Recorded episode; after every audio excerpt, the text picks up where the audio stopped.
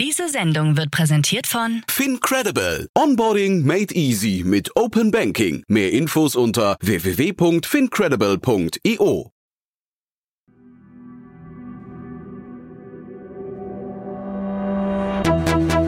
Startup Insider. Herzlich willkommen zu Startup Insider Investments und Exits. Mein Name ist Jan Thomas und ihr wisst ja, jeden Morgen begrüßen wir hier die wichtigsten Investorinnen und Investoren aus Deutschland, Österreich und der Schweiz und sprechen über Finanzierungsrunden und über Exits und über alles, was wichtig ist oder wichtig wird aus Sicht der Investorinnen und Investoren. Heute zu Gast Otto Birnbaum von Revent und Jan Mitschaiker von HV Capital. Das Duo Infernale gibt sich wieder die Ehre und wir haben ja wirklich gesprochen über das, was wichtig ist oder wichtig wird vor allem, denn wir haben über den sogenannten VCM-Markt gesprochen. Das ist der Voluntary Carbon Market und man wird gleich merken, das ist ein Thema, speziell Ottos Herz schlägt dafür sehr laut, aber auch Jan ist ein großer Verfechter des Themas. Beide sehen darin einen Markt, der nach vorne raus extrem wachsen dürfte oder wachsen muss. Sie haben aber auch Finanzierungsrunden mitgebracht aus genau diesen Bereichen, haben das wunderbar eingeordnet, deswegen ein richtig cooler Experten-Deep Dive in ein Thema, gepaart mit Analysen von Finanzierungsrunden. Deswegen freut euch jetzt auf Jan Mitschaiker von HV Capital und Otto Birnbaum von Revent. Viel Spaß! Heute zu Gast hier ist Otto Birnbaum von Revent. Revent ist ein Early-Stage Venture Capital Fonds mit Sitz in Berlin, investiert europaweit in Pre-Seed-Firmen im Bereich Klima, Healthcare und Empowerment. und Mein Name ist Jan Mitschaiker, ich bin Partner bei HV Capital. Wir investieren in Deutschland und in Europa in Unternehmen in verschiedenen Phasen. Einerseits Early Stage Investments, typischerweise Checks zwischen 1 und 5 Millionen und dann Growth Investments 5 bis 60 Millionen und sind über eine ganze Reihe an Sektoren aktiv. Also traditionell kommen wir aus dem Consumer Business, haben sehr viel B2B Enterprise, Fintech gemacht und wagen uns jetzt in ganz neue, für uns ganz neue Bereiche wie Drohnen, Roboter, Quantencomputing etc. Und ja, freuen uns immer mit spannenden Gründern zu sprechen.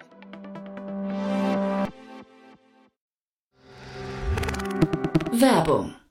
Hi, hier ist Moritz, Marketing und Growth Manager bei Startup Insider. Wenn du über die verschiedensten Themen immer auf dem neuesten Stand sein möchtest, dann empfehle ich dir auf jeden Fall unsere Newsletter auszuprobieren. Von unserem täglichen Morning Briefing Startup Insider Daily zu unseren themenspezifischen Newslettern wie Krypto und Web3, Investments und Exits oder KI Kompakt bist du mit unseren Newslettern immer top informiert. Falls du interessiert bist, kannst du dich jetzt ganz einfach kostenlos anmelden und zwar unter startupinsider.de/slash insider.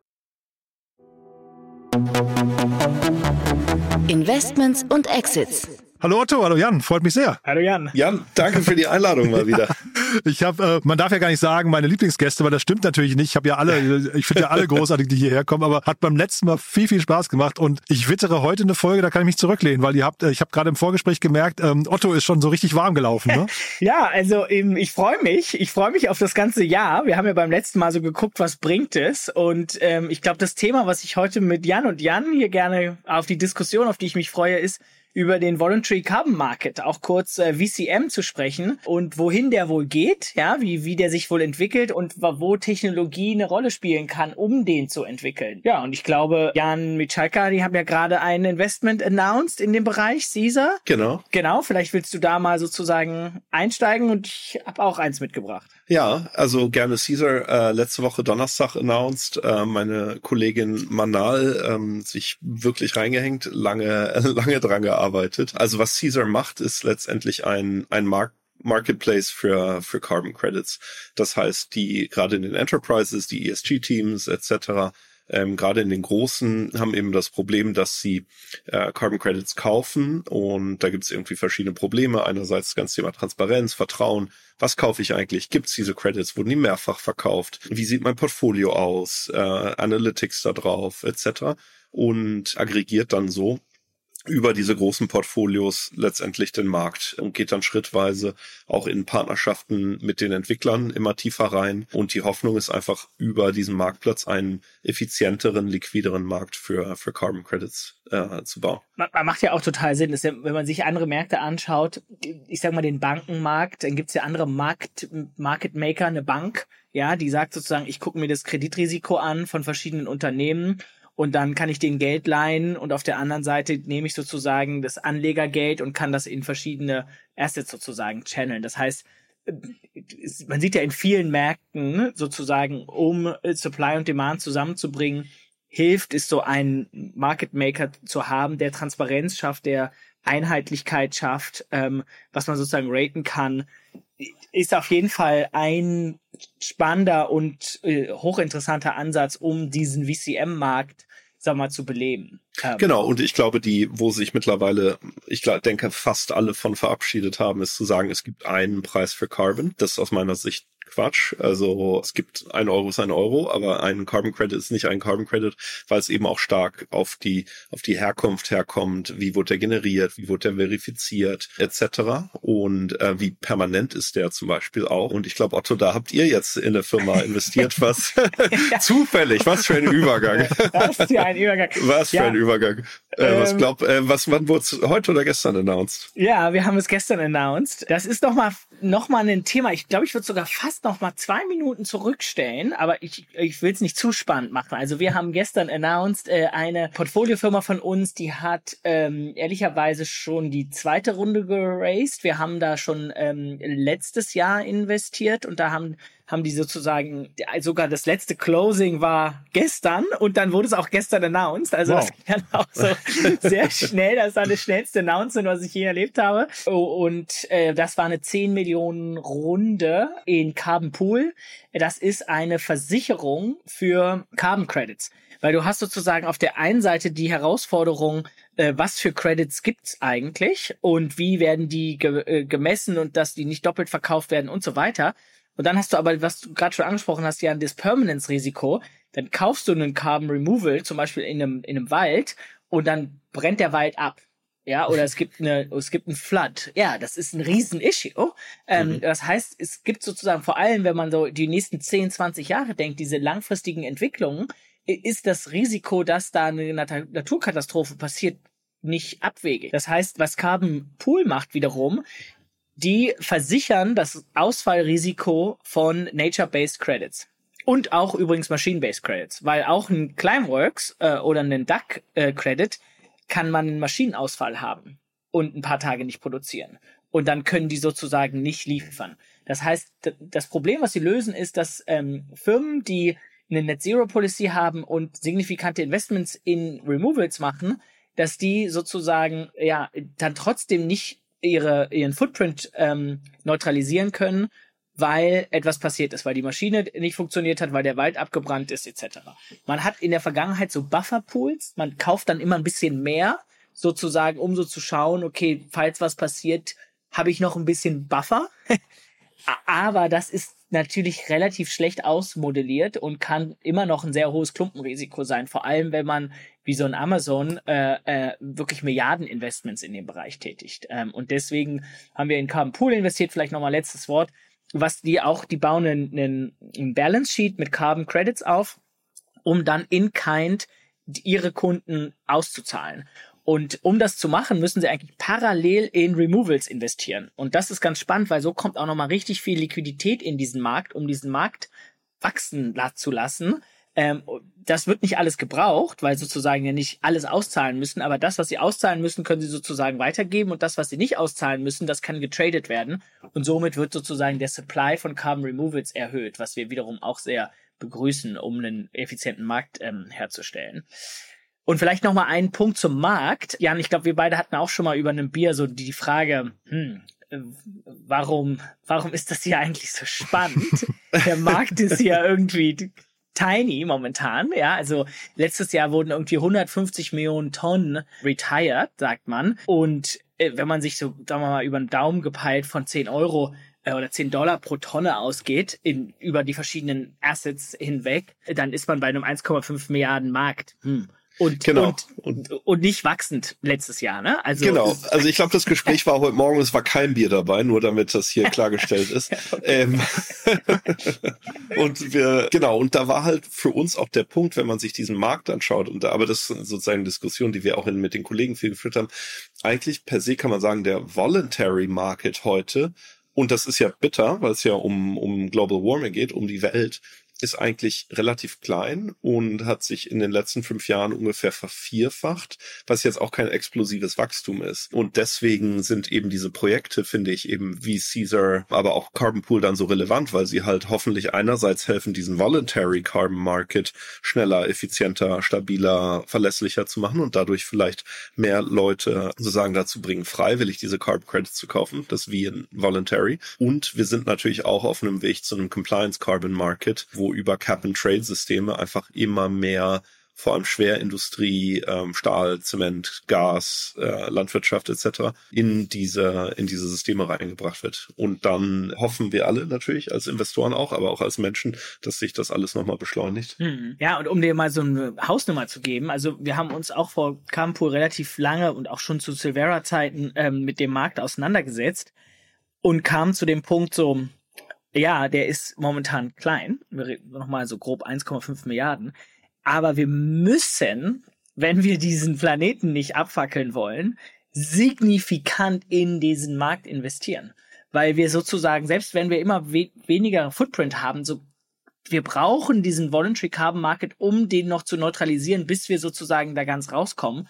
Und wir gehen so von, wir gehen, was heißt wir gehen? Wir hoffen auf Wachstumsraten so zwischen 27x in den nächsten zehn Jahren. Mhm. Ja, und das auf 2030 und dann nochmal auf 30x sozusagen danach. Also das letzte Jahr war bitter, das war flach, ja, wenn, wenn überhaupt. Ähm, und da muss echt was passieren in den nächsten Jahren. Nur die Alternative ist, wenn nichts passiert, mh, ja, dann würden unsere Emissionen und unser Global Warming wird sich nur noch weiter äh, beschleunigen. Ja, mhm. das heißt, und ich vielleicht, das bringt uns auch nochmal ins letzte äh, Thema was sind denn sozusagen so Technologien, die so diese Removals überhaupt herstellen können, weil es doch essentiell wird aus unserer Sicht, ja, um diese Krise ein bisschen zu verlangsamen, bis wir hoffentlich eine Step Change Innovation haben, um das mal ganz sozusagen rauszunehmen. Mhm. Kernfusion. ja, aber das braucht halt Zeit. Also ja, ja, das braucht total. 30, 40 Jahre, bis das dann wirklich läuft. Nein, total, total. Und ähm, das ist auch ein Thema, mit dem wir uns immer mehr beschäftigen. Also diese Frage quasi insgesamt, wenn man sich das ganze Thema Carbon Capture und Removal anschaut, dann gibt's ja von Industrial Point Source Capture eine Technologie, die ehrlicherweise schon relativ alt ist, 70er glaube ich, jetzt aber mit neuen Einsatzbereichen. Diese ganzen Nature-Based Approaches, quasi Soil Carbon, Reforestation, Photosynthese etc. Entschuldigt bitte mein Englisch. Ähm, und das dritte natürlich alles, was so technologiegetrieben ist, so irgendwie Direct Air Capture, also Dark Biochar und so weiter. Und wie Otto auch schon gesagt hat, also wir, wir mischen hier diese Technologien, weil wir einfach auch alles brauchen. Ja, und also wir sehen auch gerade sozusagen in den Climate VC-Bereich, gibt's auch schon echt viel ähm, Interesse in die Technologien für Removals zu investieren. Ja, ähm, also Climeworks ist natürlich ein super äh, Beispiel. Ähm, kennt ihr wahrscheinlich große, einer der ersten DAC-Firmen aus der Schweiz, äh, die ist auch ein Unicorn. Da wird jetzt interessant, was gibt's eigentlich noch für alternative Technologien? Also DAC macht sozusagen Solid Direct Air Capture. Dann gibt's noch Liquid, dann ist so die Frage, gibt's noch mal ein neues? Und aktuell ist der Preis für DAC sehr, sehr, sehr hoch und die Kapazität extrem niedrig. Das heißt, da gibt's einfach nicht so viel. Otto, eine Sache, wenn ich dich da einmal äh, ja. fragen darf oder challengen. Ich habe mal eine These gelesen, DAC wird sich nie rechnen. Ja, das ist weil, eine total, total weil, faire These. Weil einfach alles andere so viel billiger ist, weil wenn man sich überlegt, ich meine, zum Glück ist ja die Konzentration von CO2 in der Luft noch nicht so hoch, aber dass einfach der Energiebedarf, den diese geringe Konzentration, also hohe, äh, geringe Konzentration an CO2 aus der Luft zu ziehen, was so exorbitant viel Energie frisst, dass wir eigentlich zwischen Direct Source, Capture etc. plus irgendwie, ich sag mal ganz platt, Fahrradwege bauen, so viel effizienter vorankommen. Würde mich deine Meinung sehr interessieren. Ja, ja, sehr schöne Challenge. Also ist auf jeden Fall as of today der Fall. Ja, wir reden, ich glaube, momentan kostet eine Tonne Duck um die 1000 Euro. So. Mhm. Und, und irgendwie Forest sind wir so bei 10. Ähm, ja. Ja, also, Entschuldige, wenn ich ganz kurz reingehe, einmal für die Hörerinnen und Hörer, Duck nochmal ganz kurz umrissen, was, nur, nur dass, äh, dass wir wissen, wovon ihr redet. Vor langer Zeit hat man ein alter Kollege von mir Duck als der Staubsauger für CO2 bezeichnet. Das ist Direct Air Capture, eine große Maschine, wie so eine Art Staubsauger, der der zieht die CO2 sozusagen aus der Luft raus und stored die irgendwo. Entweder solid oder liquid. Und dann kann man die sozusagen in anderes Material, Zement oder Steine sozusagen wieder oder Kohlenstoff mit Wasser, was ich nicht, wieder, wieder sozusagen benutzen. aber zieht erstmal sozusagen das aus der Atmosphäre raus. Und das hat Climeworks hat sozusagen damit angefangen mit mit mit Solid Sorbents sozusagen. Jetzt gibt's immer mehr Technologien, die so in dem Bereich sind. Und Jan, auf deine Frage hin, mit den aktuellen Technologien ist es viel zu teuer.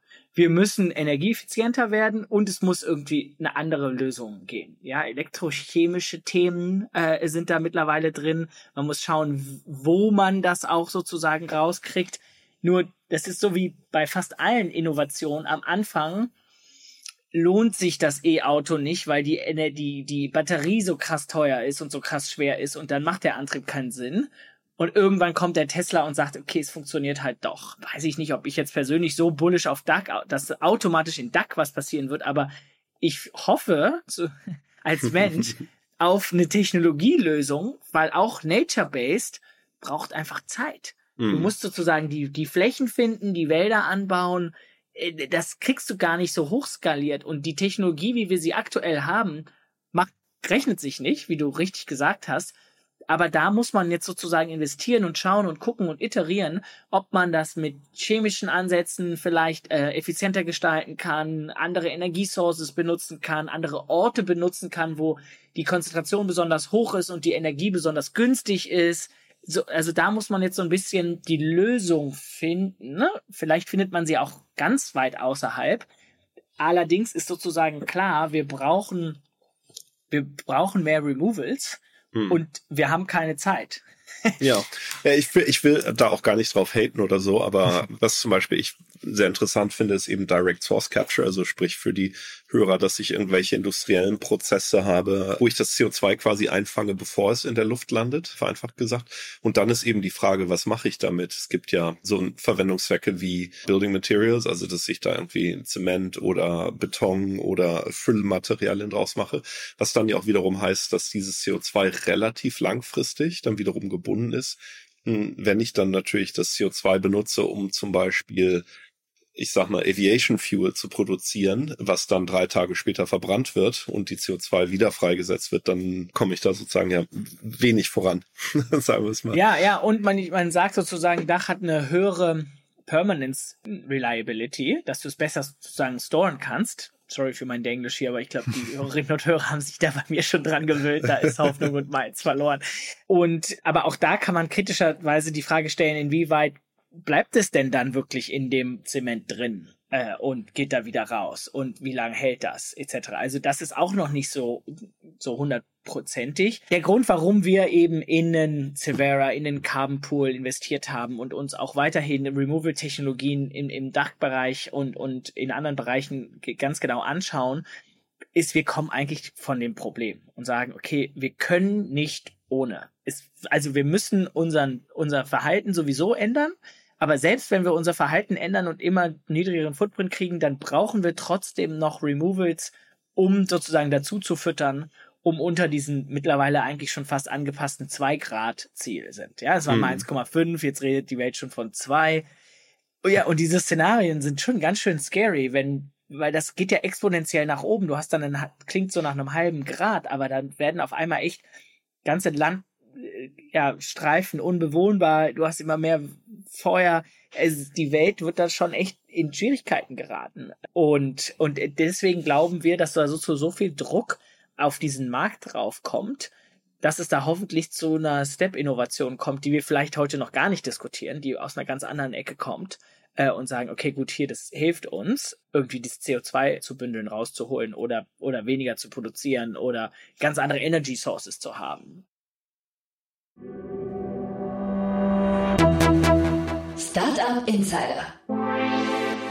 Da gibt's übrigens ein, äh, sorry Jan, mhm. ich äh, lass dich gleich, da gibt's übrigens ein äh, spannendes Buch, vor allem äh, den Anfang fand ich sehr spannend. The Ministry for the Future äh, wurde auch von Bill Gates empfohlen, was auch immer das heißt. Aber da geht's gerade am Anfang um, um quasi Hitzewellen in Uttar Pradesh in, in Indien, wo einfach ein Teil des Landes in Indien nicht mehr überlebbar ist für Menschen und dadurch, ich glaube, 20, 30 Millionen Menschen sterben etc. Und danach wird es eher ein, ein Roman, ein Spion-Krimi. Aber dieses Buch hat mich wirklich da berührt, weil ich zum ersten Mal verstanden hatte, was eigentlich passiert, wenn dann der Strom ausfällt, die Generatoren sind aus, die Krankenhäuser sind aus, die Lebensmittelversorgung, die Wasserversorgung etc. Also das ist schon dramatisch und deswegen finde ich es auch cool, dass bei allen Fragezeichen rund um, was machen wir mit dem CO2, wie setzen wir es ein etc. Es ist einfach dringend notwendig einerseits, wie wir ja am Anfang gesagt haben, diese Märkte effizient zu machen, weil ähm, ich glaube, wir beide glauben an Market-Based Approaches, aber dann eben auch in die Technik zu investieren um, um CO2 besser einzufangen und dann auch langfristig zu binden und zu nutzen. Mhm. Ich wollte nur einmal ganz kurz, weil Otto eben sagte, da kommt so ein Druck auf den Markt. Ne? Und ähm, ihr habt ja vorhin gesagt, der Markt ist sehr klein, ist nicht stark gewachsen. Zeitgleich habt ihr aber auch gesagt, der muss wachsen. Das Stichwort Timing wollte ich mal fragen. Also ist das jetzt der richtige Zeitpunkt oder, ne, weil also die meisten Startups, das ist ja so, glaube ich, gibt ja so Studien, der, der Hauptscheitergrund ist ja das falsche Timing. Ist das jetzt der richtige Zeitpunkt? Gute Frage. also ich würde mal sagen, das Market-Risiko, ja, der Market-Timing-Risiko bei diesen Startups ist immer noch signifikant. Es ist nicht, dass dieser Markt da momentan 100 Milliarden groß ist, sondern wir reden von 1,5 Milliarden weltweit. Das ist ein kleiner Markt. In der Hoffnung, dass er wächst, aber das ist ja auch noch nicht. In so der richtig. Hoffnung, ja. dass er wächst. Ja. Aber auch das muss stattfinden. Da genau. müssen sozusagen die Firmen, es gibt ungefähr 1000 Firmen auf der Welt, große Firmen, die sich zu Net Zero bekannt haben, die, wenn die jetzt da sozusagen die 1000 irgendwie alle eine Milliarde investieren, dann sind wir bei 1000 Milliarden, ja, dann sind wir bei einer Trillion. Das, da, das ist schon ein interessanter Markt. Nur, das muss dann auch kommen. Wenn dann irgendwie, ja, also dann, wenn dann gibt's eine Rezession oder einen politischen Wechsel oder einen Krieg. Also dazwischen liegen ja so 10, 20 Jahre. Und das sind jetzt nicht alles irgendwie äh, Familienunternehmen in dritter Generation, die sagen, ja, okay, we got this, sondern das sind ja auch Manager, die, weiß ich nicht, Short-Term, Short-Termer incentivized sind und sagen, ja gut, jetzt können wir jetzt mal nicht hier äh, unser Net Zero Ziel verfolgen und dabei unsere äh, Dividende aus den Augen verlieren. Also da gibt's schon noch ein Risiko, dass das, dass das irgendwo über den Haufen geworfen wird oder irgendwas dazwischen kommt, auch wenn es sicherlich nicht im Interesse von uns allen ist. Man muss dazu, also ist komplett richtig, was ich gerne ergänzen würde. Der Markt war in der, gerade in der Vergangenheit, aber auch schon teilweise wilder Westen. Also ähm, wenn man mal South Pole googelt, South Pole Africa und so. Ähm, Aus der Schweiz, ne? South Pole, oder? Ja. Äh, genau, das hat dem Markt sicher auch nicht gut getan und insofern sind eben so Strukturen vielleicht dann sorgen dann auch zusätzlich für eine Beschleunigung eben Strukturen wie Carbon Pool etc. Mhm. Ja, ja, und wer weiß, vielleicht kommt auch eine ganz andere Lösung. Manchmal ist man ja sozusagen, ich glaube, ich bin jetzt seit zehn Jahren im VC-Markt und seit zehn Jahren reden wir von Durchbruch von VR und das kann so geile Sachen machen. Das kommt irgendwie nicht. Mhm. ähm, ja, aber äh, es ist zumindest so, das ist eine, eine, ein wichtiges äh, Puzzlepiece in dem, in dem Global Warming Bereich, äh, das uns vor allem Zeit kauft, ähm, damit wir nicht zu schnell zu warm werden und währenddessen nach, nach anderen technologischen äh, Lösungen suchen müssen. Ich glaube, das ist so ein bisschen, wie wir da drauf schauen. Aber Jan, um deine Frage abschließend zu beantworten, der Markt ist noch sehr, sehr jung und da muss noch, da müssen noch signifikante Player dazukommen. Ansonsten wird das nicht funktionieren. Ja, ich frage auch deswegen, du hast ja gerade eben interessanterweise gesagt, dass die, die Tinte quasi unterm Vertrag noch nicht trocken war und man hat es sofort announced als Startup. Ne? Und da habe ich mich gefragt, was ist denn die Motivation dahinter? und die kann ja entweder nur sein, weil es ein völlig aufgeregter First-Time-Founder ist, der sagt, ich muss unbedingt mal mein Gesicht in der Presse sehen, oder weil er sagt, ich muss eigentlich dem Markt schnell zeigen, es gibt uns, weil möglicherweise der Markt auch so überlaufen ist und die, die Nachfrage noch nicht so groß. Ja, also das war jetzt, ähm, ist, ist ja, da muss ich jetzt noch was ein bisschen gerade, also der, der First-Time-Founder ist Mitte 50 und war irgendwie 30 Jahre in der Insurance-Industrie. Ja. unter anderem sieht, als, ich habe mich vorbereitet, ja? Als, als, CEO von Allianz in Afrika. Ja, also, super, okay. Äh, schon äh, eher äh, einer der most senior äh, äh, ähm, äh, Gründer in unserem Portfolio. Nee, ich wollte ja nur kitzeln in Richtung, äh, ist, das, ist das vielleicht auch wirklich ein überlaufender Markt, der noch nicht so groß ist, ne? Also, dass, dass, die, dass man wirklich dann eben Sichtbarkeit braucht. Ja, also nochmal, die, die Runde wurde jetzt sozusagen an dem Tag kommuniziert, aber die gab es schon vorher Closing. Das war nur das letzte Closing, was dann stattgefunden hat. Und deswegen war das sozusagen, mhm. wurde das dann so schnell kommuniziert. Die waren jetzt fast ein Jahr lang unterm Radar. Also die mhm. haben das, das war jetzt nicht, okay, der Markt ist so heiß, wir müssen unbedingt raus, sondern das war, die, die, die haben schon gearbeitet, die haben schon sozusagen mit Kunden gearbeitet, Team geheiert und jetzt ging es aber schon sozusagen da raus, um, um eine Sichtbarkeit zu bekommen. Aber ich glaube, sowohl ein Carbon Pool als auch ein Caesar, als auch ein Blue Layer, über die haben wir jetzt noch gar nicht gesprochen, sind schon wichtige Firmen, die den Markt hoffentlich zum Leben, zum Wachsen mhm. bringen. Ja, das sind sozusagen, wir nennen das Infrastructure schon fast, die Enabling gebraucht Technologies. ist. Enabling Technologies, damit dieser Markt funktioniert, ja, damit die mhm. Transparenz da ist, damit der, äh, das Vertrauen da ist, damit es gemessen werden kann, kommuniziert werden kann, damit die Permanence versichert sein kann. Das heißt, die alle, was die alle gemeinsam haben, die werden alle sozusagen zu einem gewissen Teil müssen die warten, bis wirklich dieser Markt richtig abhebt und aus den 1,5 Milliarden die, die Trillionen wird. Hm. Da war das ein bisschen eine gemeine Brücke jetzt vielleicht, ne? Aber trotzdem die Frage nach der, nach der Menge an Startups, ist das ein überlaufender Markt? Jan, was sagst du dazu? Mm, ist eine gute Frage. Also es ist, ich glaube, es ist einer der Märkte, wo viele Leute aus unterschiedlichsten Bereichen irgendwie Opportunities sehen.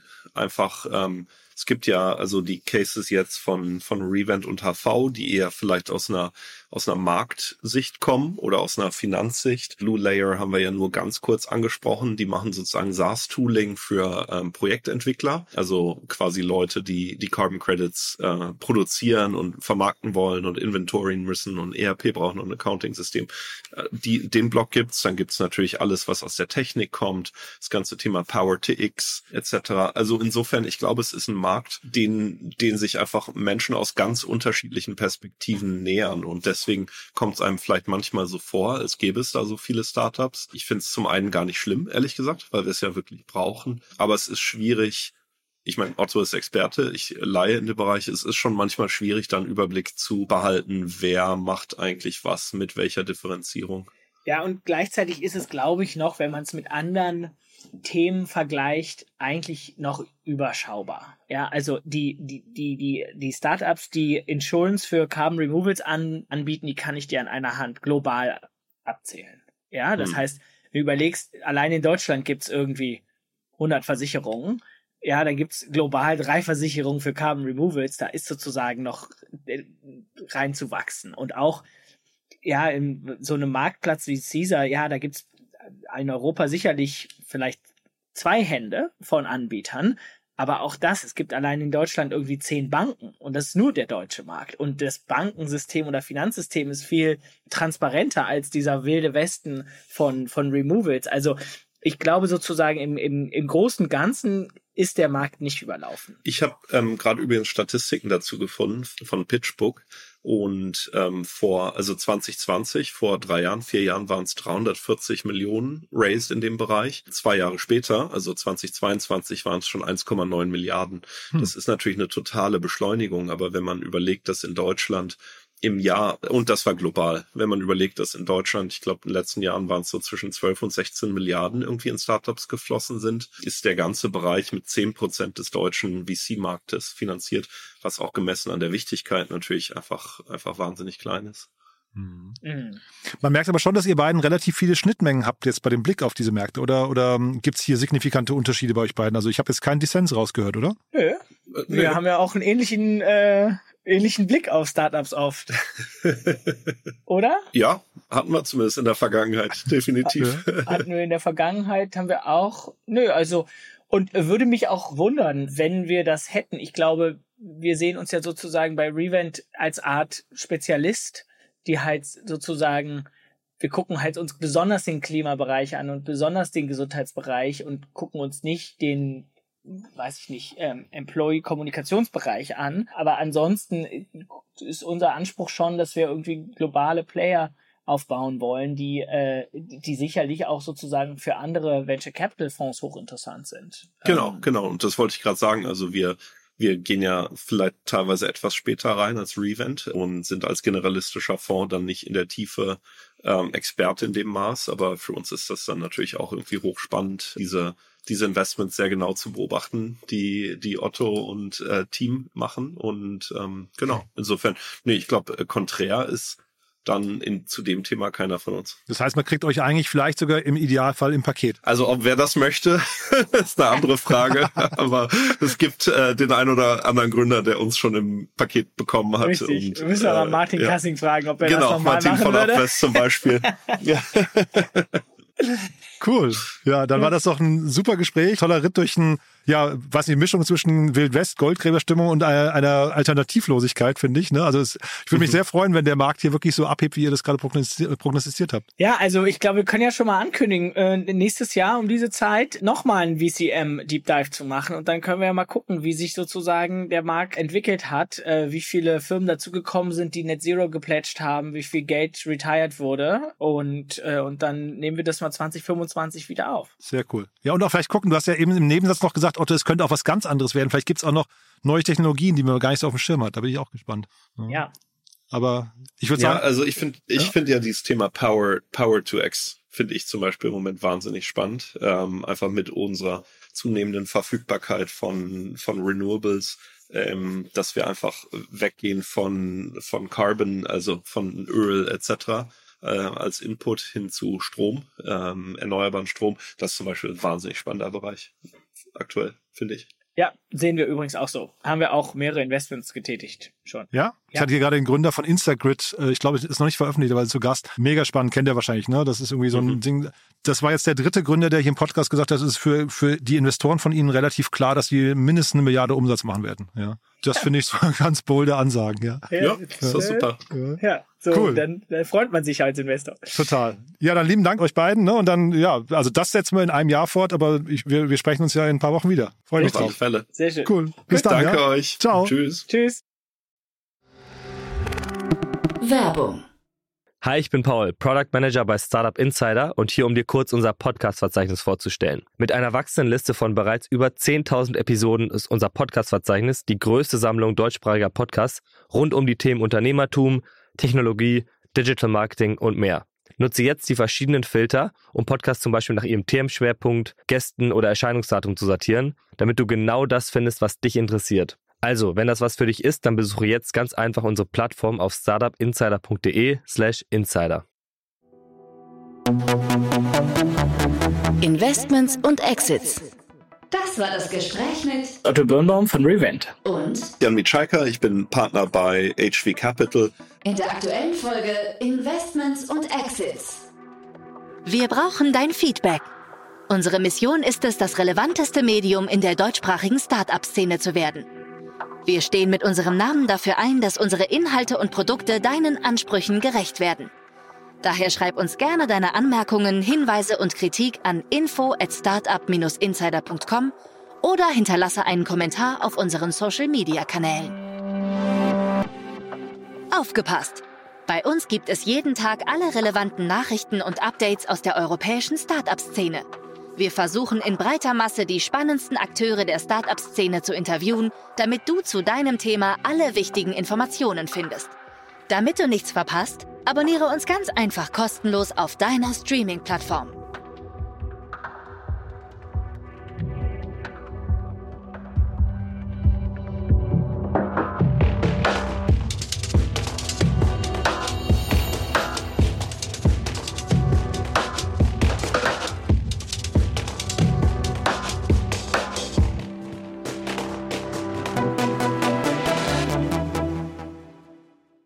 Sendung wurde präsentiert von Fincredible. Onboarding made easy mit Open Banking. Mehr Infos unter www.fincredible.io.